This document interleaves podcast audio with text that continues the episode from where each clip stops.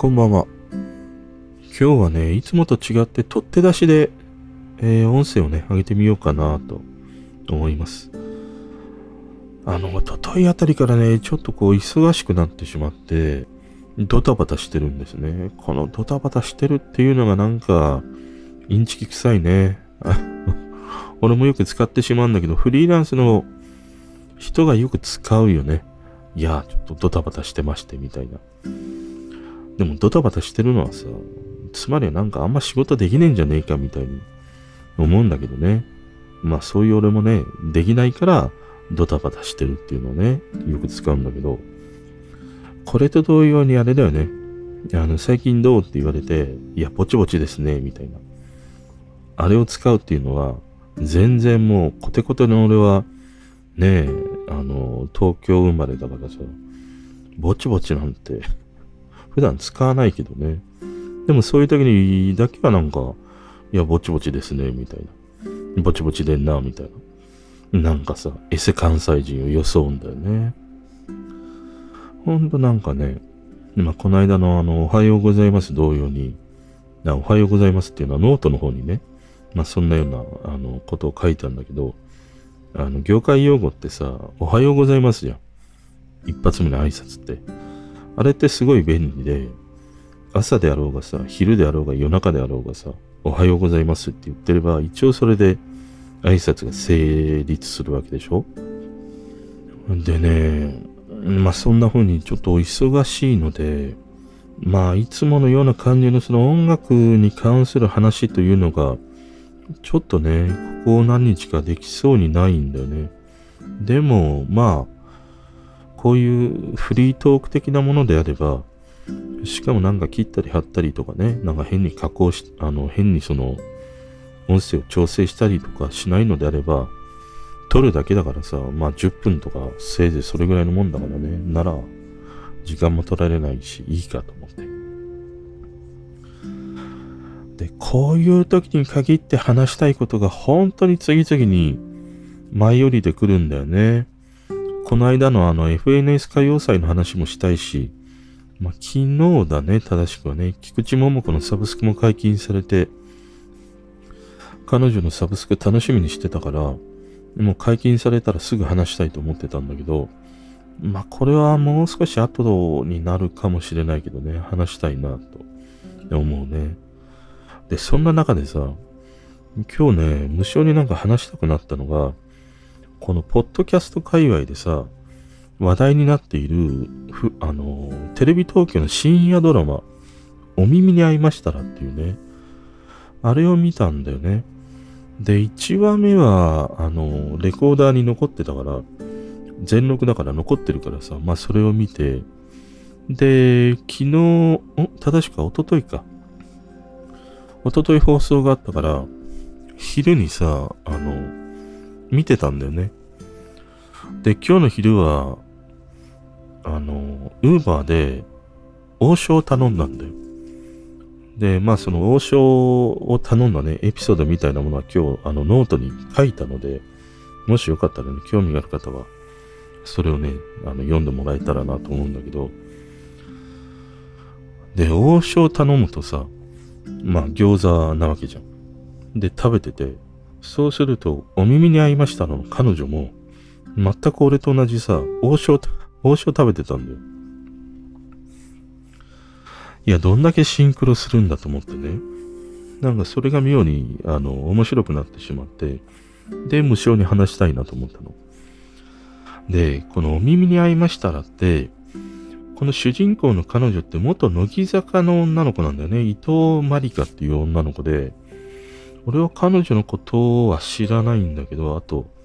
友人のなんか、スタイルのいいね、女の子、あと男の子も出ていて、この主要な3人って、俺は知らないんだよね。でね、見てて思ったのが、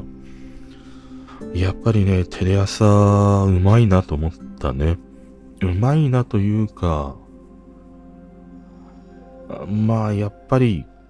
一つヒット作が出ると、それをずっとこう押し続けるというのかな。それを下敷きにするっていうね、この親友や枠ならではの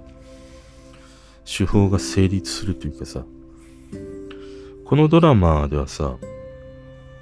まあそのポッドキャストを始めた女の子、まあ彼女を中心にストーリーが進んでいくんだけど、彼女はさ、いわゆるチェーン店のご飯が好きなんだよね。すき家とかさ、王将みたいな。で、それをチェーン飯っていうことで、その自分の好きを、ポッドキャストで誰かに聞いてもらいたいっていう。まあ、それから始まるドラマなんだけど、このさ、深夜にひたすらに食事を食べるって、あの、孤独のグルメなわけでしょで、あれを下敷きにしたドラマってテレ東でも何本かあったよね。他の民放でもあったように思うんだけどね。で、今回はその、孤独のグルメでただひたすらに美味しそうに深夜にね、そのいわゆるチェーン店系の食事をしながら、ポッドキャストで配信するっていうね、この組み合わせが、あ、なんかテレ東らしいなっていう。それをすごい思ったね。で、もう一つね、企画的にうまいなと思ったのは、結局今さ、飲食店って、このコロナで厳しい状況下にあって、こうして、まあ、チェーン店、本当は、まあ、チェーン店だな。チェーン店をさ、取り上げることで、そこにさ、このドラマを見てね、食事しに行く人も出てくるだろうから、そういう意味ではこういう状況の中でね、こういう飲食店を取り上げたドラマっていうのはうまいなと思った。で、今回のこの音声配信を持ってきたというのは、スポンサーが Spotify なんだよね。だからそういうこともあって、この音声コンテンツと食事を合わせてのドラマということになったんだけど、もう一つね、やっぱりいいなと思ったのが、その、ちまちましてないこの宣伝効果というのかな。いわゆるこの音声コンテンツって、まあ今がすごくね、流行ってるみたいなことを言われてたりするんだけど、実際やってる側からするとそういうのはあまり体感としてはないんだよね。ただこうしてテレビとかでやっぱりドラマになったりとかね、テレビで取り上げられたりすると、あ、本当になんか音声コンテンツ来てんのかなっていう、その雰囲気、気を作れたりするんだよね。これが良くて、その、まあ俺はいつもこのラジオトークというアプリとか、あとスタンド FM とかもね、ちょっとやったりしたんだけど、この2社って、あの、資金調達したんだよね。去年だったかな ?2 億とか3億とかね、億単位の資金調達に成功したんだけど、スタンド FM、スタンド FM はちょっとわからないけど、ラジオトークの、ラジオトークの方で言うと、割とその資金をちまちま使ってる感じしかしないんだよね。いわゆるそのお金をばらまいて、ライブ配信を積極的にさせるとかね。でも結局それって、そのやってる人の進路が深まるだけで、やってない人には広がりを見せないわけだよね。そうした時に、こういうテレ東の深夜枠で、ドラマで、こういう風にそこにお金を投じるっていうのはさ、やっぱり新規ユーザーを獲得するっていう、その明確な戦略があって、まあ大手だからできるということもあるのかもしれないんだけどね。割となんかその、ちまちましたね、感じで、この音声メディアみたいなものを広げていこうっていうのが、なんかダイナミックさがないなっていう。それがこういうね、あの、食事というものと、ポッドキャストというね、割とこう点のようなね、コンテンツを組み合わせて、一般に知らしめる試みをしたっていうことが、俺はすごいなと思ったの。でもその現実的には、このドラマを見るそうで言うと、やっぱりポッドキャストをやってる人とか、まあこの伊藤まりかというね、彼女のファンの人とか、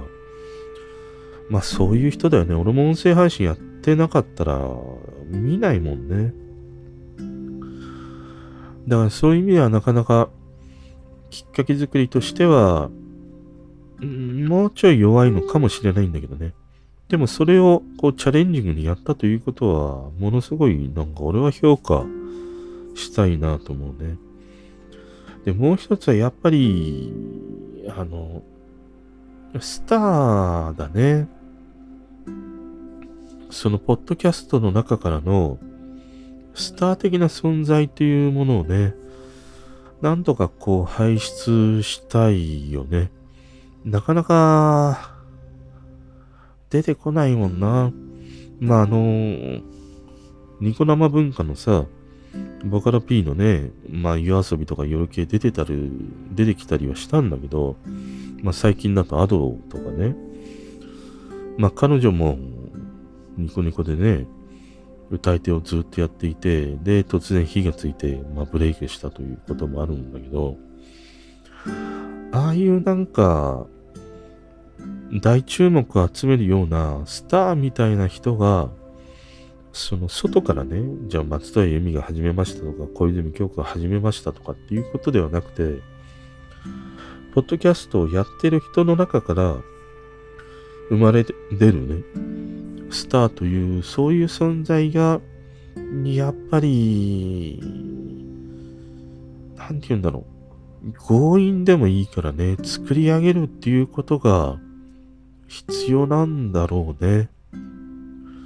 ただ、難しいのがね、いわゆるこういう音声コンテンツを聞いてる層ってさ、年齢が割と上目でしょ？で、そこに10代とかね、20代ぐらいの若い人たちを、ポッドキャストのこうスターみたいな形でね、輩出したところで、なかなかその、パワー的なものっていうのはさ、発揮できないと思うんだよな。だから、まあ変な話なんだけど、ポッドキャストっていうのはその、声だけでね、えー、楽しめる、そういうコンテンツではあるんだけど、でもやっぱり露出している、そういう人が、ポッドキャストをやっているっていうね。そのポッドキャストから始まるのではなくて、別媒体とかね、で別の表現方法でやってる人が、ポッドキャストだけをやっているっていう。そういう、そういう流れのスター作りみたいなものが、うん、向いてるというかいいんじゃないかなとは思うね。やっぱりね、声だけでっていうのはさ、なかなか訴求しないんだよね。やっぱりこう、目に入ってくるものとかね、耳に入ってくるその音楽的なものとかね、そういうものでもないとこうなかなかやっぱりね、特に若い層なんかの人は、うーん、そこに集約させるというか集中させるっていうことは難しいんじゃないかなと思うんだよな。と、まあ、ちょっとダラダラと話したらね、13、4分ぐらい話してしまいました。ということで、なんか今日はね、あの、一発撮りということで、お耳に合いましたのでね、えー、それを見ての感想を話してみました。それでは。